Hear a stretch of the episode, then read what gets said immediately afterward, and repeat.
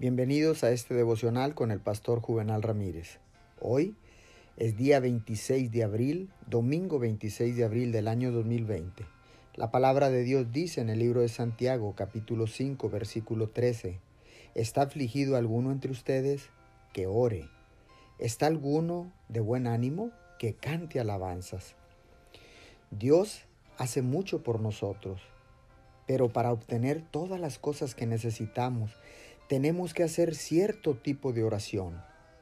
Necesitamos ser específicos y concretos y llevar a Dios, mediante oración y acción de gracias, nuestras peticiones personales, las cosas que deseamos mucho y con ello, acompañando todas estas peticiones, debe haber sobre todo acción de gracias.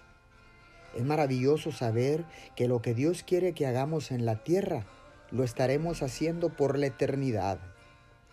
Alabanza y acción de gracias será nuestro empleo, nuestro trabajo bendito mientras estemos en el cielo y nunca nos cansaremos de este trabajo y de esta tarea bendita.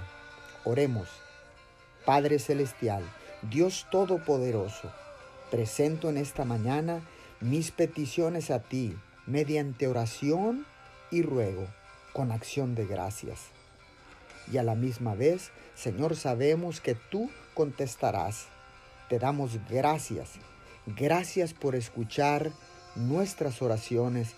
Gracias por escuchar mis peticiones. En el nombre de Jesús. Amén y amén.